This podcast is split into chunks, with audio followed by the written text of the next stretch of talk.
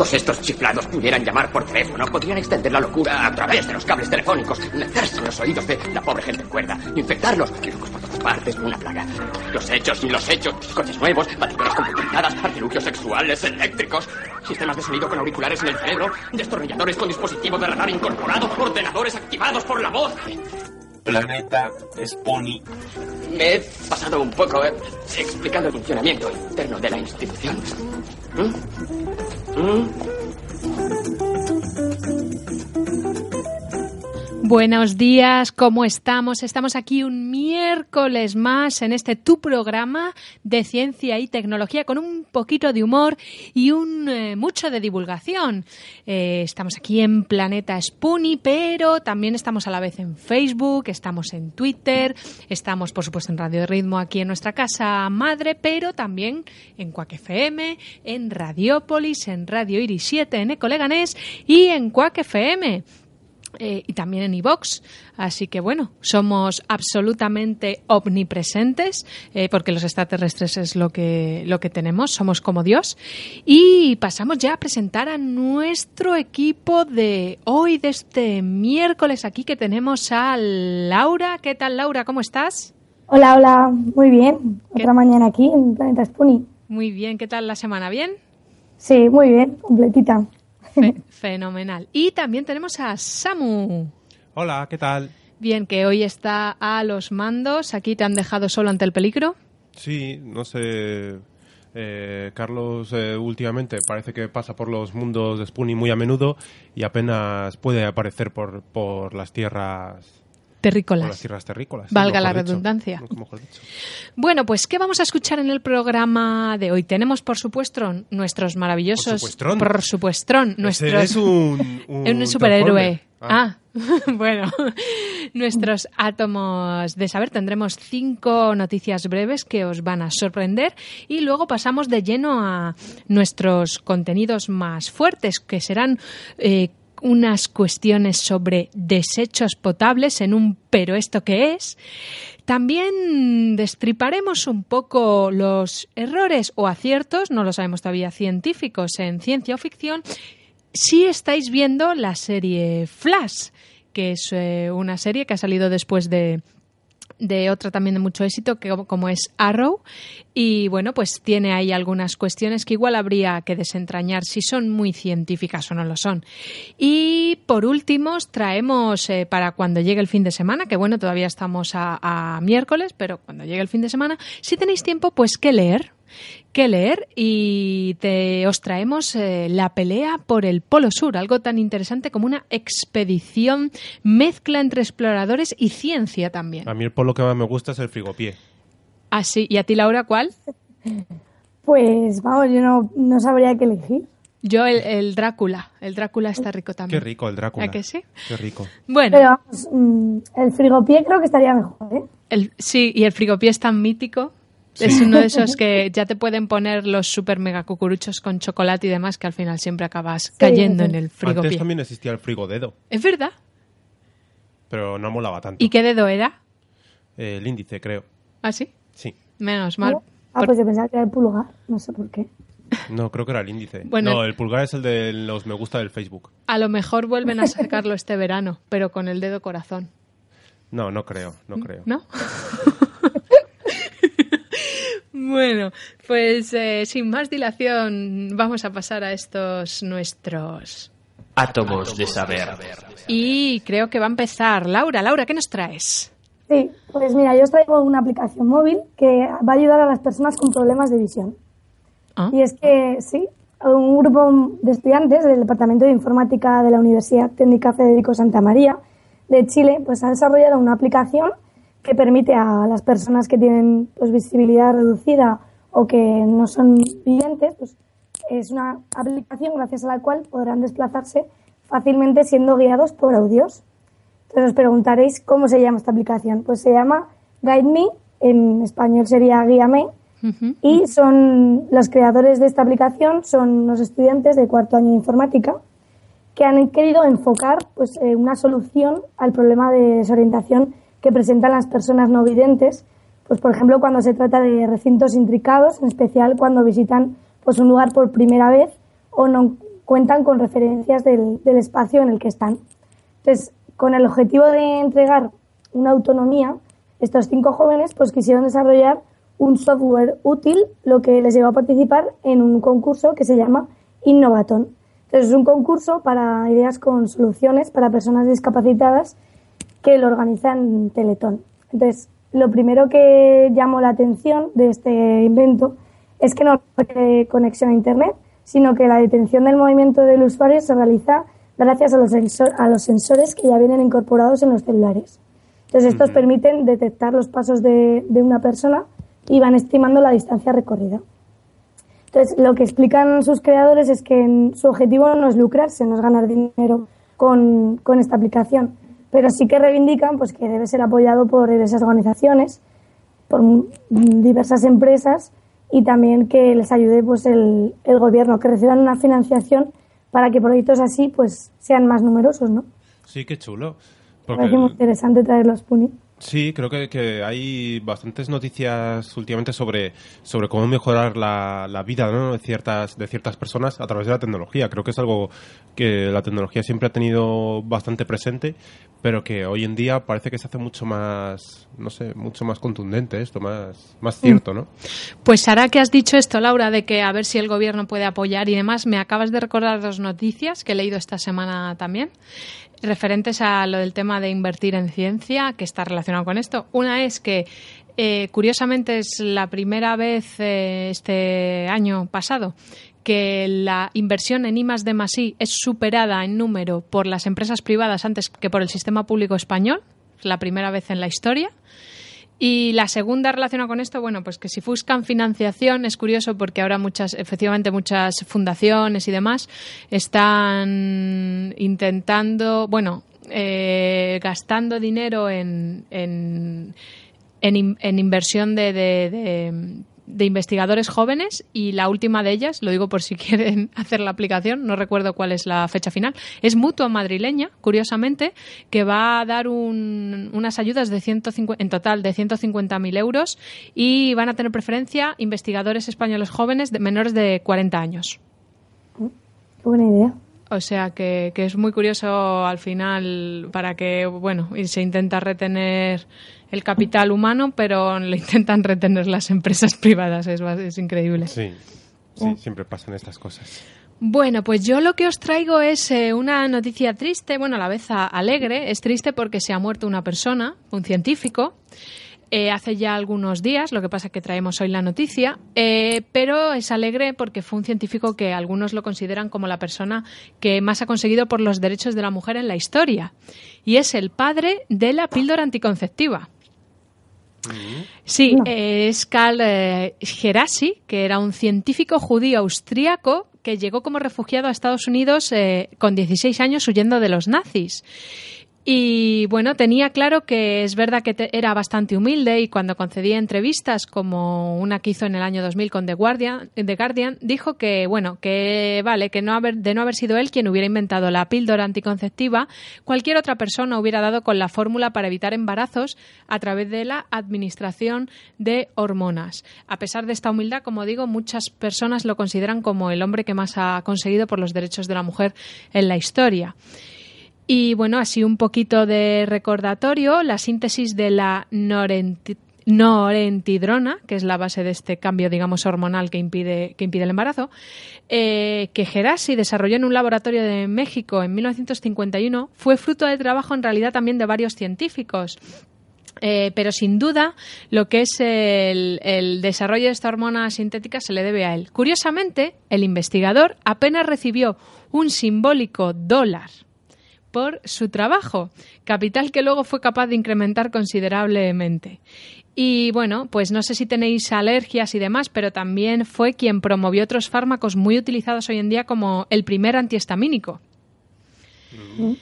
Y bueno, pues un poco lo que destacó también fue que este hombre fue un acérrimo defensor del fármaco eh, fruto de sus investigaciones, esta píldora anticonceptiva, de los, como os podéis imaginar, numerosísimos ataques que tuvo que afrontar, no solo desde la Iglesia Católica, sino desde el propio estamento médico, que empezó a hablar de los posibles efectos adversos del fármaco y que, bueno, pues que igual no, no esos efectos adversos no, no eran tan adecuados y demás, aunque, en fin. Vamos, que no merecía la pena seguir investigando. Sí, ¿no? algo así. Y, y bueno, pues falleció es- a causa del cáncer, eso sí, vivió bastante, a los 91 años, afortunadamente, en su casa de California. Vaya, mira, con 91 años. Pues Sí. mira, oye, Ahí duró el hombre y curiosamente porque es algo que bueno, pues que parece algo tan normal entre sí, es normal, pero nunca nos hemos parado a pensar, bueno, ¿y quién, qué persona lo inventó, no? claro, claro. No, está bien, está bien. Está bastante bien. Sí, sí. Sí, sí. Bueno, y Samu, ¿tú qué traes? Bueno, pues em, ya sabéis que estamos en esta sociedad de información y de que todo lo que hacemos deja huella. Y en el, eco, en el otro lado.net se hace eco de esta noticia que dice que cuatro compras con la tarjeta te pueden identificar. Que incluso cuando los nombres reales y otra información personal se elimina de, de los grandes datos, ¿no? Pues es posible identificar a una persona analizando sus hábitos de compra. Y esto lo ha demostrado un grupo de investigadores del Media Lab del Instituto Técnico de, Massa- de Massachusetts, el famoso, ¿cómo? MIT. Muy bien, el MIT, con un estudio publicado en, una, en un especial sobre la privacidad de la, revista Science. ¿no? Para lograrlo, un grupo de científicos analizó transacciones con tarjeta de crédito realizadas por 1,1 millones de personas en 10.000 tiendas durante un periodo de tres meses. Bueno, eh, aquí se incluía simplemente la fecha de cada transacción, la cantidad cargada y el nombre de la tienda, pero no había datos personales como nombres o número de cuentas. Bueno, pues con un promedio de cuatro transacciones, el día y la tienda, bastaba para identificar de forma exclusiva a las personas en el 90% de los casos, decía el investigador del MIT y coautor de la investigación. Eh, Yves Alexander Mothoye, que a, a ver cómo se pronuncia esto, una T y una J juntas. ¿Cómo sería eso? No tengo ni idea. No sé. Bueno, la lógica que subyace en esto reside en que muchas personas compran algo en una determinada tienda, en un mango, en Mango, por ejemplo, un día determinado, por ejemplo ayer. Sin embargo, solo algunas de ellas también comprarán en determinado H&M ese mismo día, y aún menos irán a comer al día siguiente en la misma zona. En cuanto sepas cuatro lugares o tiendas y días, el 90% de las veces hay una y solo una persona en toda la base de datos que compra algo en cuatro lugares en esos cuatro días explicaba este hombre. ¿Qué os parece esto? ¿Que mejor pagar en efectivo? Sí, eso dicen por aquí en los comentarios. O sea, tú te ingresan la nómina o el paro o bueno, lo, lo que sea y sacas ese primer día todo el dinero y vas pagando en efectivo en todos los sitios, ¿no? Mm, sí, podría ser una forma. Sí, sí, sí. Vaya tela. Sí, pero vamos, es curioso. Solo con cuatro operaciones, el 90% de los casos aciertan quién es el que ha comprado eso, ¿no? Y luego en las películas les cuesta tanto saber quién ha comprado el misil en la tienda de no sé. Algo tan raro. Bueno, no sé, no sé. Muy raro. Me da un poco de miedo estas cositas, en plan, que saben todo lo que haces a través de tu cuenta y de tu, no sé, un Es la revolución poquito de de las cosa. máquinas. Ya ves. Bueno. ¿Qué más, Laura? Bueno, les voy a hablar de los selfies. Ah, qué- qué bien. Sí, porque han- leí una noticia en la que explicaba el doctor Julio Terren, cirujano plástico y doctor en medicina, que el ascenso de los selfies está teniendo un enorme impacto en la industria de la cirugía plástica facial. Ah, ¿qué dices? Sí, sí. No es que, ser. a ver, vamos, las cosas que, que os voy a contar os van a sorprender. Porque, como sabéis, un selfie pues es, es una palabra, es un autorretrato, ¿no? Entonces, lo que hace esta fotografía es como mostrar un, un retrato de ti mismo, ¿no? Se podría decir así. Entonces, eh, como sabéis, pues celebridad- celebridades de toda índole, famosos de, de todo el mundo, incluso personas anónimas, jefes de estados e incluso el Papa Francisco pues han apuntado a esta nueva moda, que es hacer un selfie allá donde vayas. Todos, todos, ellos disfrutan de sacarse fotos a natural en diferentes situaciones cotidianas o en momentos totalmente surrealistas. Y, por ejemplo, hablando de estos momentos surrealistas, eh, puedo hablar de un caso que es, por ejemplo, el caso extremo de Ferdinand Puentes, que sacó un selfie tras sufrir un accidente aéreo. Entonces son cosas así muy inesperadas ¿qué te encuentras? Pero espérate, o sea, un tío, un tío se estrella con un avión y, y lo primero que hace es hacerse un selfie. Sí, eso es. Se sacó un selfie tras sufrir un accidente. Madre mía. ¿Qué cosas? Además, la palabra selfie pues, ha sido elegida como palabra del año por el diccionario Oxford de la lengua inglesa. Y es que este fenómeno mundial se ha extendido pues, por todas partes, ¿no? Entonces, lo que, lo que explica este doctor es que se ha registrado un aumento en las intervenciones de cirugía plástica y estética debido a la actitud de los pacientes pues, respecto a su imagen, ¿no? A la imagen que tienen ellos mismos. Entonces, el 13% de los encuestados admite que el fenómeno selfie ha hecho que crezca la insatisfacción de sus pacientes con su propia imagen. Entonces, los datos hablan por sí solos y es que de un año a otro ha aumentado un 10% las rinoplastias, un 7% los trasplantes de cabello. Perdona, Laura, la rinoplastia es, o sea, lo que es la napia, ¿no? Sí, creo que sí. Vale. un 7% los trasplantes de cabello y un 6% las cirugías de párpado. ¿De párpado? Sí, sí, sí. ¿Para quitarse la bolsa de los ojos y eso? ¿O qué?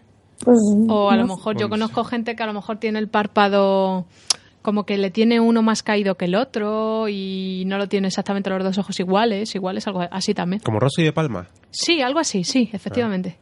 Bueno, bueno, qué curioso. Oye, ¿sabéis, eh, os acordáis de cómo nació o cómo se extendió esa palabra, la palabra selfie? Creo que fue la gala de los Oscars Sí, o sí. algo así. Sí. Sí, a partir de ahí. Sí, porque antes de eso eran autofotos y cosas así, ¿no? Pero, pero luego ya empezaron a O hacer sea, se selfies. veían, estaba mal visto, yo me acuerdo que estaba Sí. mal visto. Estaba mal visto, era como las niñas que se ponen en el baño poniendo morritos para hacerse la foto. Sí, sí, sí. Y, y- y a partir de entonces, ah, como lo han hecho unos famosos, ahora a se llama selfie y ahora mola. O sea, si eres una choni, mm, no triunfas, ¿no? Pero si eres un famosete ahí recogiendo un premio, entonces sí. Entonces que la tendencia por todo el mundo. Sí, sí, vamos, curioso, curioso. Es que además cuando estas personas pues que están que no están a gusto con su cuerpo y van a, a, a los cirujanos, lo que hacen, lo que es cada vez más habitual es que critica su imagen enseñándole al cirujano una foto de, de su rostro con, pues, con su móvil. Entonces le dice, mira, aquí tengo un selfie mío y quiero que me quites esto, lo otro. Y así. Qué gracioso. Y el médico le dice, mira, es que estos milagros no hago. Si quiere Photoshop, ¿no? Pues no se haga fotos con la cámara del móvil que salen muy mal. Eso te iba a decir, además la cámara, que es parecido a un espejo. Quiero decir que como no lo hagas bien, te sa- o sales cabezón, o sea, y no es tu culpa, es la, la forma en la que te haces la foto, ¿sabes? Sí, sí. En fin. Bueno, Además que si es un iPhone aún es buena la imagen, pero otro móvil es lo que comentáis. ya ves.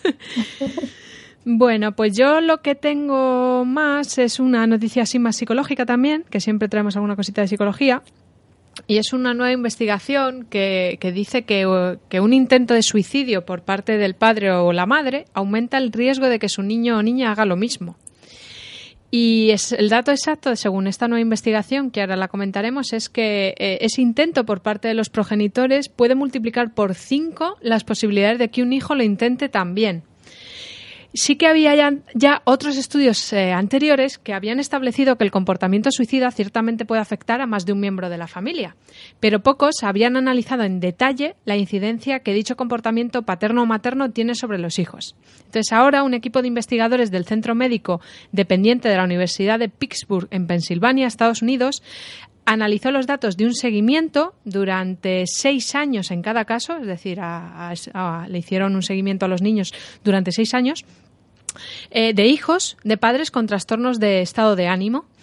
Este estudio incluyó a más de 700 hijos e hijas de edades comprendidas entre los 10 y los 50 años, de padres y madres con este tipo de trastornos, de los cuales casi el 60% había intentado suicidarse en alguna ocasión.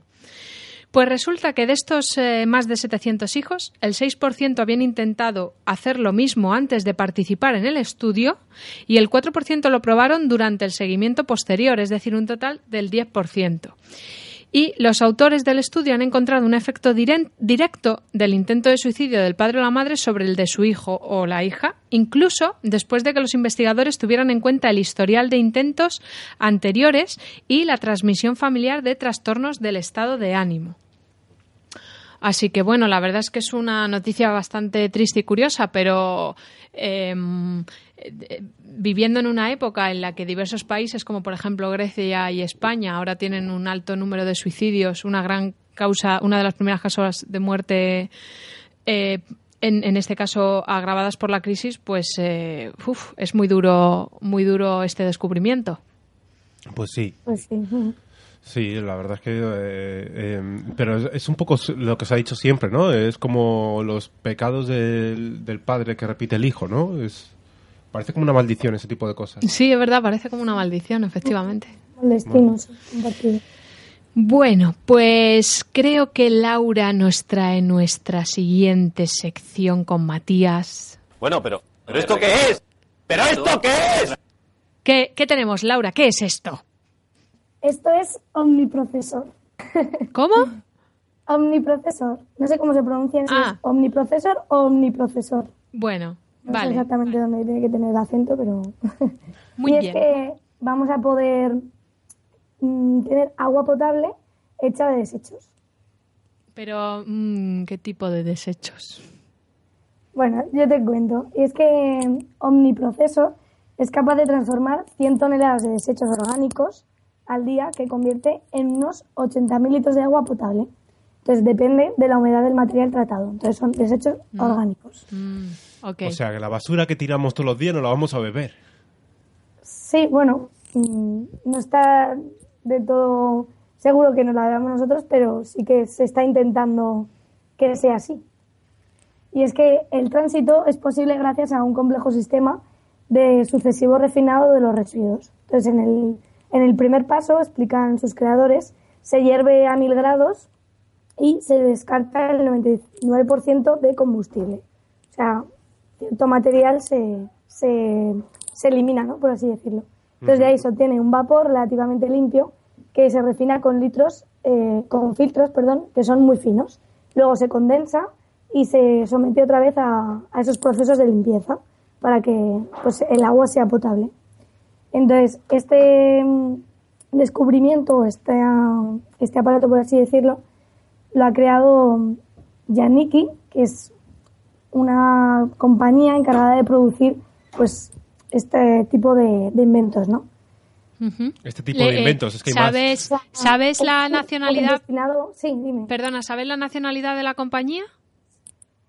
Pues no, pero te lo busco en un momento. No, por curiosidad, simplemente Sí. para saber quién, quién No está sé. detrás. Jan Nicky suena ahí a canadiense o algo. No sé, o a finlandés. Bioenergy, así que suena a canadiense, o- pero luego lo buscamos. Y es que este proceso de los desperdicios del agua solo dura cinco minutos. Entonces, según explican, Omniprocesos es una máquina muy grande. Sí. eh, se- es como nos explica que nos la podemos imaginar como dos autobuses públicos aparcados uno junto al otro y que necesita también pues, un espacio a su alrededor para, para toda la carga del, del desecho que se va a, a, a procesar, ¿no? Entonces su potencia para cambiar el mundo, como así lo explica el creador, se encuentra en la conexión con el exterior. Entonces, una ciudad que comprara un omniprocesor enviaría sus residuos, residuos fecales y recuperaría agua de forma continua. Entonces, aparte de los orgánicos, también son pues, las heces y demás. Que una ciudad, pues, ¿Quieres un vasito de agua?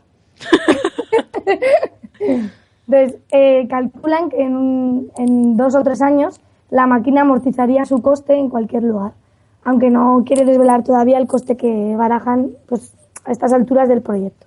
O sea que se supone que no está del todo finiquitado, ¿no? Por así decirlo. Ya. Ya, ya. ya. Jo. Yo, yo, yo que usamos la típica jarrita con el filtro del agua para que esté mejor y ya dices, jo, qué rollo ya utilizar una jarra. Mm, A mí el omniprofesor ese no... Sí, utilizar algo del tamaño de dos autobuses, ¿no? No, no me parece, no sé yo. Pero bueno, igual dentro, esa, al final es a lo que tendemos, ¿no? Porque el agua va a estar tan infinitamente contaminada que no va a haber Dios que la beba. Sí, eso sí. En fin. Por eso mm, me, importa- me parece importante esta serie de proyectos porque tienen que buscar soluciones a, a los problemas que tenemos en la actualidad, ¿no? Sí, cierto. y incluso en el futuro, o sea, tecnología del futuro para poder tratar una serie de desperdicios y, o sea, y convertirlos en algo como es el agua. Hombre, yo más que para agua potable lo, lo que diría es precisamente lo que decía Miguel, ¿no? Para descontaminar, ¿no? no eh, Hay muchas especies muriendo por culpa de esta contaminación. Entonces, bueno, estaría bien, estaría bien. Sí. Además explican que el impacto de, de, de los creadores de esta compañía, Yaniki, calcula que podría tener en, en, o sea, en países de desarrollo un, un efecto bastante importante. Bueno, Y es que las, es- se lo explica porque las muertes por diarrea, que son causadas por el agua contaminada, Ah, sí, sí, sí, sí. y de la escasez de higiene, pues se eleva a más de 2,2 millones al año, según explican los datos de la OMS. mm, Entonces, omniprocesor no solo permitiría la producción de una gran cantidad de agua, sino también pues un beneficio económico, por así decirlo. sí, bueno, y humano, ¿no? Un beneficio humano. Eso es. Muy bien, pues vamos a hacer aquí nuestra paradita habitual. Vamos a animarnos con un poquito de música científica, ¿verdad, Samu? Porque aquí todo lo que traemos es científico. Pues claro, es, eh, ya sabes que, bueno, Andrea nos hizo ahí una lista de canciones que podíamos poner y hemos dicho, vamos a poner una de ellas. Hay super lista de canciones científicas, unas cuñitas y volvemos enseguida. Escuchando Radio Ritmo Getafe en el 99. 99.9 FM. Pero dejadme hablar a mí que el micro es mío. Me toca a mí. Bueno, me toca a mí también. Los demás programas también tenemos opción. Y muchos más programas. Porque en Radio Ritmo cabemos todos.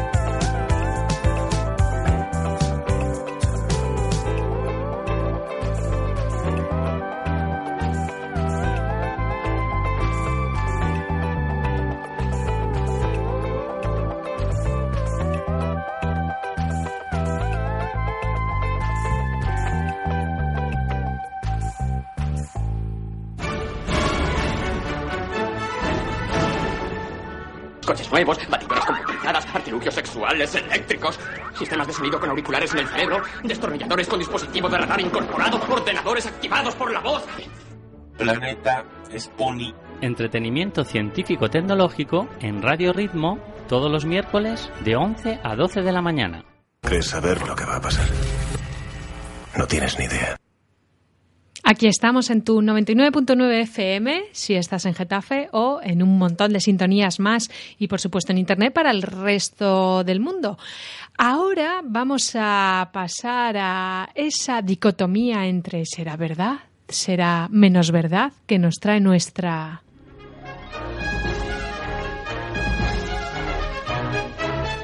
ciencia o ficción.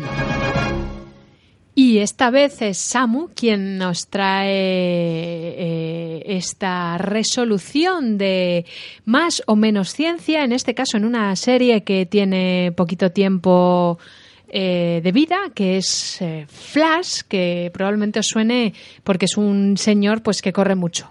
Sí, es un señor que corre mucho y ya hemos hablado de ella además en, un Planeta Spoonie anterior. Pero bueno, es que esta, esta serie parece que, mm, que le da mucho por decir cosas de ciencia, ¿no? O sea, es- está continuamente hablando de cosas científicas. De hecho, la serie empieza con una especie de explosión eh, o de, de- bueno, así, algo así, una especie de explosión del, ¿cómo se llama este? Del, acelerador de hadrones, ¿no? Eh, no el del CERN, pero sí uno que crea un científico y que explota y que por ello todo el mundo tiene poderes, ¿no? Bueno, pues esta mm, serie intenta ser eh, rigurosa científicamente, pero se inventa cosas. Por ejemplo, el otro día se les ocurrió decir que había un personaje, bueno, que eh, se había inventado un arma, ¿no? Que eh, era capaz de lanzar rayos fríos hasta llegar al cero absoluto. O sea, ray- rayos de cero absoluto, ¿no? Y entonces otro Mindundi por ahí eh, se le ocurre que si hay una pistola que lanza mm, que lanza frío al cero absoluto, pues tiene que haber otra, pues tiene que hacer una que, que haga calor absoluto, ¿no? Y bueno, eh, pues nos quedamos ahí un poco extrañados. Además, eh, luego curioso, eh, para, para rizar el rizo y para que realmente te interese buscar si todo eso es verdad, pues eh, el personaje, uno de los científicos, eh, dice que, que para que se puedan utilizar las armas tienen que cruzar los rayos. Entonces Flash pregunta, ¿cómo en cazafantasmas? Y dice mm, y nos dice otro de los personajes, Cisco, que se llama, como los routers, eh, dice, eh, bueno, sí, como en Cazafantasmas, es, es eh, asombroso lo científicamente exacta que es esa película. Bueno, vale. Entonces, claro, dices, vale, ya ha rizado el rizo aquí el colega, pues vamos a decirle que, que, basta porque a lo mejor se han equivocado un poquito. Y es que vamos a hablar, nos, por lo menos esté acertado o esté equivocado, que lo vais a pensar vosotros después, mm, por lo menos nos da nos da decir, eh, nos, nos da para hablar del qué es eso del cero absoluto, ¿no? Porque algunos lo habréis oído y otros puede que no. Y es que el cero absoluto es la temperatura teórica más baja posible. A esta temperatura, el nivel de energía interna del sistema es el más bajo posible, por lo que las, las partículas, según la mecánica clásica, carecerían de movimiento. Eh, no obstante, según la mecánica cuántica, el cero absoluto debe tener una energía residual llamada energía de punto cero para poder así cumplir el principio de indeterminación de Heisenberg. El cero absoluto sirve de punto de partida tanto para la escala de Kelvin como para la escala de Rankine. Así, cero Kelvin, o lo que es lo mismo, cero, cero Rankine, corresponden aproximadamente a la temperatura de menos 273,15 grados centígrados o menos 459,67 grados Fahrenheit si eres de los que te gustan más las escalas inglesas. ¿no?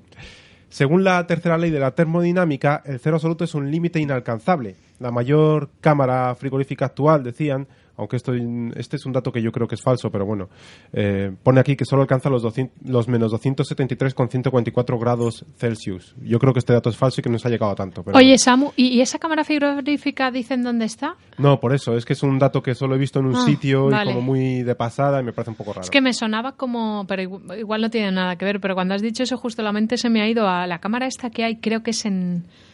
el- no, no recuerdo si era en Noruega, bueno, que que hay una copia de todos los vegetales de la tierra, semillas y tal, por si acaso... ¿Sabes Hombre, cuál te digo? Ahí estarían todos esos vegetales, eh, semillas, etcétera, muertos. Pero, Vale, entonces no, no era esa la cámara. ya.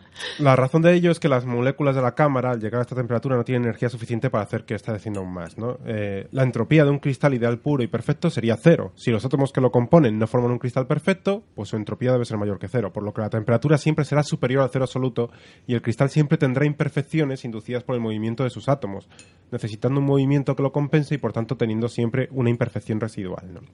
Cabe mencionar que a cero Kelvin absolutamente todas las sustancias se solidificarían y que según el actual modelo del calor, las moléculas perderían toda capacidad de moverse o vibrar. ¿Vale? O sea, es, eh, si, se mueven empieza a generar calor. Ya sabéis cómo es esto de, de cómo, cómo van estas cosas, ¿no? Esta, eh, ese traspaso de energía.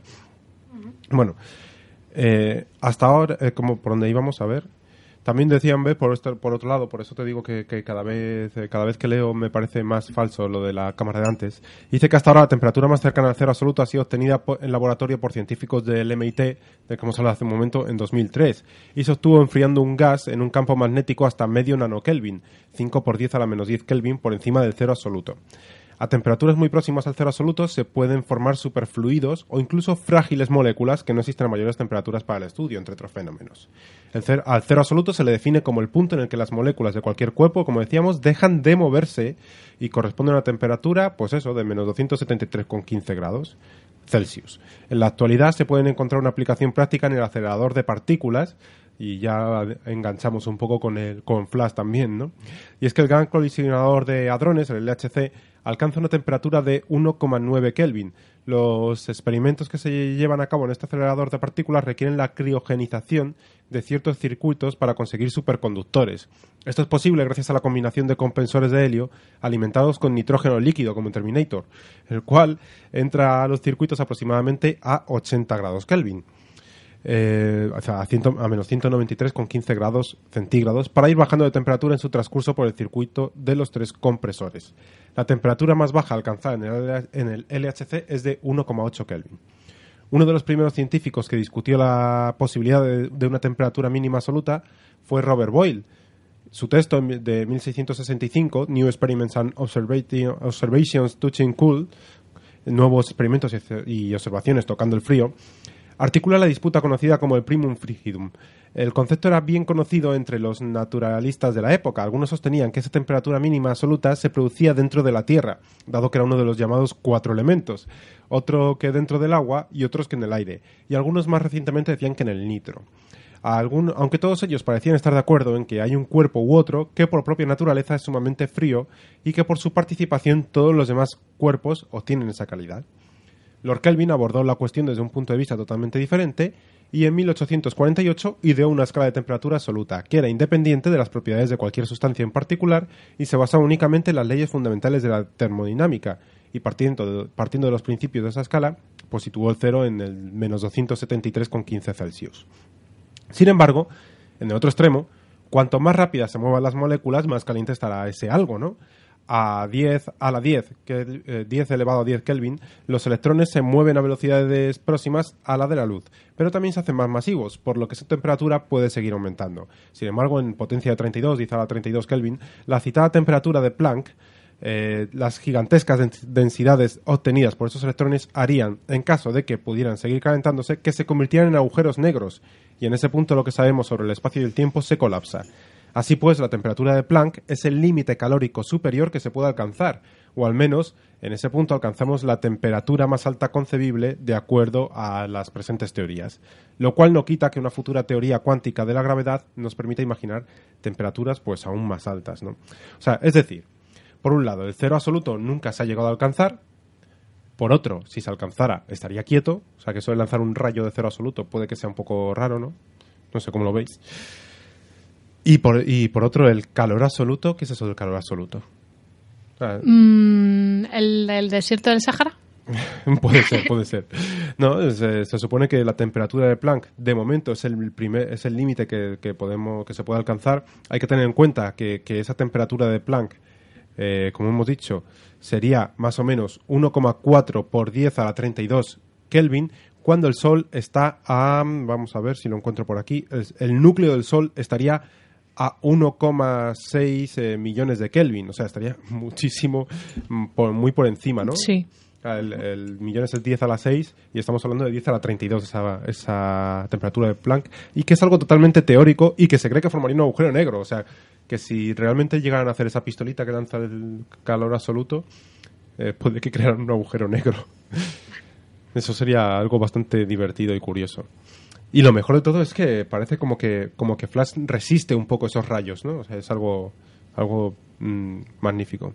Por lo tanto, ese genio que es Cisco en la serie no es tan genio si no sabe que el cero absoluto no existe como tal, que al- o sea, yo quiero decir que no existe, el cero absoluto no se ha llegado a él, que el calor absoluto no existe o no se sabe cuál podría ser y que evidentemente todos esos eh, esas cosas no se podrían mover de la forma en la que aparece en la película y menos aún sostener o generarlo dentro de una pistolita que estaría sosteniendo con las manos desnudas Sí. que sería un poquito chungo, ¿no? Y evidentemente si lanzas un cero absoluto a Flash y consigues darle y realmente es, es cero absoluto, Flash dejaría de moverse instantáneamente. Pero bueno, eso es un poquito las conclusiones de ese capítulo de Flash en el que hay un, un cero absoluto y un calor absoluto. ¿En Qué qué? cosas tan interesantes. Sí, sí. Bueno, no pues conocía lo de cero absoluto.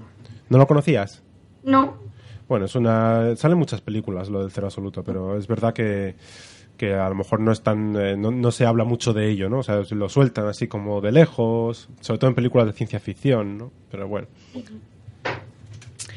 Bueno, pues si os parece, pasamos a la siguiente sección porque tiene mucho que ver con el cero absoluto este. ¿Y, y tiene cabecera? Eh, no. Ah, vale. Eh, no, la verdad es que esta en, en principio no tiene cabecera. Podemos poner un... Bueno, no, ni- nada. No veo nada que me cuadre. A ver, ¿No? ¿No ves nada que te cuadre? no. Entonces podría ser. Vale. Por ejemplo. Una ovación. Ahí. Bueno, pues resulta que digo que tiene que ver con el cero absoluto, más o menos más que con el cero absoluto, con el frío absoluto, porque vamos a hablar del Polo Sur. ¡Oh! Eh, bueno, hemos dicho ya en otros programas que podemos hacer un fin de semana sobre visitando museos y demás, pero bueno, otra también hay otro tipo de cultura aparte de los museos, como son los libros. Y yo quería recomendaros un libro que ha caído en mis manos por casualidad y que tampoco era un entusiasmo absoluto leerlo, no sé por qué, pero me está fascinando. Y este libro se titula El último lugar de la Tierra y está escrito por Roland Huntford, que es un inglés, un británico. Y un poco el resumen del libro, así sin que os destripe mucho, sería que a principios del siglo XX el Polo Sur era una de las metas más codiciadas por los exploradores de todo el mundo. En 1911, dos hombres, el británico Robert Scott y el escocés Roald Amundsen, emprendieron una larga carrera hacia la Antártida que resultaría terriblemente trágica para el británico, para Scott. Su muerte entre los glaciares junto a cuatro de sus compañeros de expedición lo convirtió en una leyenda que ensombreció la victoria final del que realmente llegó primero y que no se murió, que fue el noruego Amundsen y que relegó a este a este segundo a esta segunda persona pues injustamente al olvido. El último lugar de la Tierra relata esta odisea singular y releva los detalles más oscuros de una hazaña que conmocionó al mundo en su día. Fue algo que, que llamó la atención de todos. No es que fuera como el, la llegada del hombre a la Luna, pero, pero bueno, más o menos, ¿no?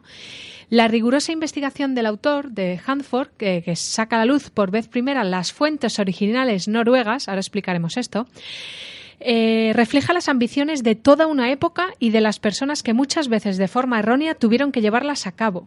El último lugar de la Tierra es un, eh, según los diarios que han calificado las críticas literarias de este, de este libro, es un cuadro muy intenso de las agonías y enemistades, así como de las grandezas de la exploración polar. Bueno, pues resulta que eh, así resumido fue esto. El noruego llegó antes, el británico llegó un mes después y no solo eso, sino que volviendo se murió él y toda su expedición que, que fue hacia, hacia el punto exacto del, del Polo Sur, ¿no? del centro de la Antártida. Sí, ahora lo explicaremos. Entonces, resulta que eh, ahora veremos cómo la, el libro relata cómo fue la preparación de las dos personas a nivel desde que nacieron, digamos, cuál fue su preparación de los dos exploradores y también relata cómo fue la preparación de lo que es, fue la expedición en sí. ¿no? Pues uno llevaba no sé cuántos kilos de comida y el otro también, pero la llevaba con menos grasa y muy mal porque había que quemar muchas calorías, ¿no? Relata todo. Entonces, lo curioso de la historia es que mm, el británico iba pésimamente preparado, pero malísimamente en comparación Ya. con el noruego. Pero cuando se murió, se encumbró a la categoría de héroe nacional por los británicos. Y es más, cuando este autor, el autor del libro, que es británico, curiosamente, eh, consultó las fuentes noruegas, es decir, todos los diarios noruegos, las familias de los de los exploradores, eh, algunos exploradores supervivientes, ¿no? Porque bueno, cuando escribió el libro él, pues a muchos se habían muerto de viejos y demás. Y resulta que, que- que, bueno, pues que, que por vez primera recogió datos que no habí- se habían publicado y que perjudicaban la imagen del inglés, del héroe inglés. Y entonces cuando lo publicó en Inglaterra, bueno, estuvo a punto de no publicarse, le dieron, le dieron para el pelo al pobre autor, aunque luego se vio que, bueno, que, que, que en parte este libro tenía parte de razón, ¿no? O bastante razón. Bueno, pues así un poco, un poco así resumiendo, mm, el explorador noruego Roald Amundsen fue el primer hombre en finalizar un recorrido eh, muy célebre también en el Polo Norte. Y eso lo hizo antes como preparación a la expedición de la Antártida que él pensaba que iba a ser bastante más difícil porque nunca nadie había alcanzado el Polo Sur, mientras que sí que se había alcanzado antes el Polo Norte. A la vez salió otra expedición que era este Robert Scott, que era capitán de la Royal Navy, y llegó al Polo Sur un mes después que Amundsen, pero como hemos dicho, ni él ni los demás miembros de la expedición consiguieron sobrevivir. ¿Qué, qué cositas eh, cuenta el libro así para que, para que os llame la atención leerlo? Bueno, pues mm, los noruegos tardaron algo más de tres meses en ir y volver desde el punto de su campamento base hasta el polo, el punto del polo sur. Y cuando Scott llegó, pues lo que vio fue que había una bandera muy bonita, había una tienda de campaña con varias cosas que podrían serles muy útiles a los ingleses para la vuelta y había un trineo de regalo. Y había una carta que decía lo siguiente: Querido capitán Scott, como usted probablemente es el primero en alcanzar este área después de nosotros, le pediría amablemente expedir esta carta al rey Hakon VII. Si usted quiere usar cualquiera de los artículos abandonados en la tienda, no deje de hacerlo. El trineo dejado fuera puede ser empleado por usted. Con saludos cordiales, le deseo una vuelta segura. Roald Amundsen. Y eso lo hizo mientras estaba moribundo el hombre. No, no, esto lo hizo el noruego que... que- Ya, bueno, pero el noruego también estuvo moribundo. No, el noruego ¿No? que va, el Ah, noruego, el noruego fue una expedición súper tranquila y normal. Bueno, cositas de la expedición. ¿Por qué Scott fracasó y Amundsen logró el éxito? Bueno, pues el noruego utilizó para transportarse cuatro trineos y perros de raza groenlandesa. Todos los perros estaban magníficamente adiestrados y Amundsen y sus hombres los controlaban a la perfección. Amundsen tuvo que sacrificar algunos de estos animales antes de llegar al polo y reservar su carne para el viaje de regreso. Esta carne servía tanto para alimentar a los humanos como para alimentar a los perros supervivientes, porque si no lo más probable es que todos los perros murieran. Y además, los perros, eh, este tipo de perros, eh, huskies de raza groenlandesa, son caníbales. O sea, no tienen ningún problema en Ah, comer carne. ¿sabes? Tienen hambre. Sí, sí, sí. Bueno, ¿qué pasó? Que Scott, sabiendo esto, también se resistía a emplear estos animales porque odiaba la idea de sacrificar a perros para alimentar a los demás. No le gustaba nada. Entonces, los perros que llevaba los mandó de vuelta cuando la situación fue empeorando. Llevaba tres trineos con motor, cuyo motor, obviamente, el frío no lo resistió y se averiaron. Y, atención, ¿qué- ¿quién llevaba la carga? Pues nada más y nada menos que 17 ponis, que todo el mundo sabe que aguantan muy bien en un viaje al Polo Sur o al Polo Norte o, en fin, por el desierto, porque ya que te pones. Ya que te pones, pues ponis. Claro. Entonces, eh, ¿qué sucedía? Bueno, que lo- los perros comían carne, que mm, los perros de- del noruego y demás comían carne que cazaban los propios exploradores. Es decir, si encontraban una foca, si encontraban algún tipo de reno, eh, bueno, la fauna que existe en el Polo Sur, si lo encontraban, lo cazaban y lo, se lo comían, perros y humanos. Los ponis, que yo sepa, no comen foca. ¿Qué pasaba? Que tenían que cargar No, pero come mucho verde que se puede encontrar en el, top- en el Polo Sur. es que llevaban sacos de avena para toda su alimentación en un viaje de tres meses. Ah. 17 ponis. Vaya. Bueno, impresionante. ¿Qué pasaba? Que se hundían en la nieve, su piel y sudaban mucho los bichos. Al sudar mucho, cosa que los perros no hacen este tipo de perros, su piel se congelaba. Al final se murieron todos los animales y la carga la tuvieron que llevar todos los humanos. Además, el noruego llevaba mejor equipamiento, mejor ropa y mejores alimentos. La ropa que llevaba el noruego era toda de los inuit. Había ido visitando pueblos inuit y les había ido eh, cam- intercambiando, comerciando con ellos a cambio de ropa.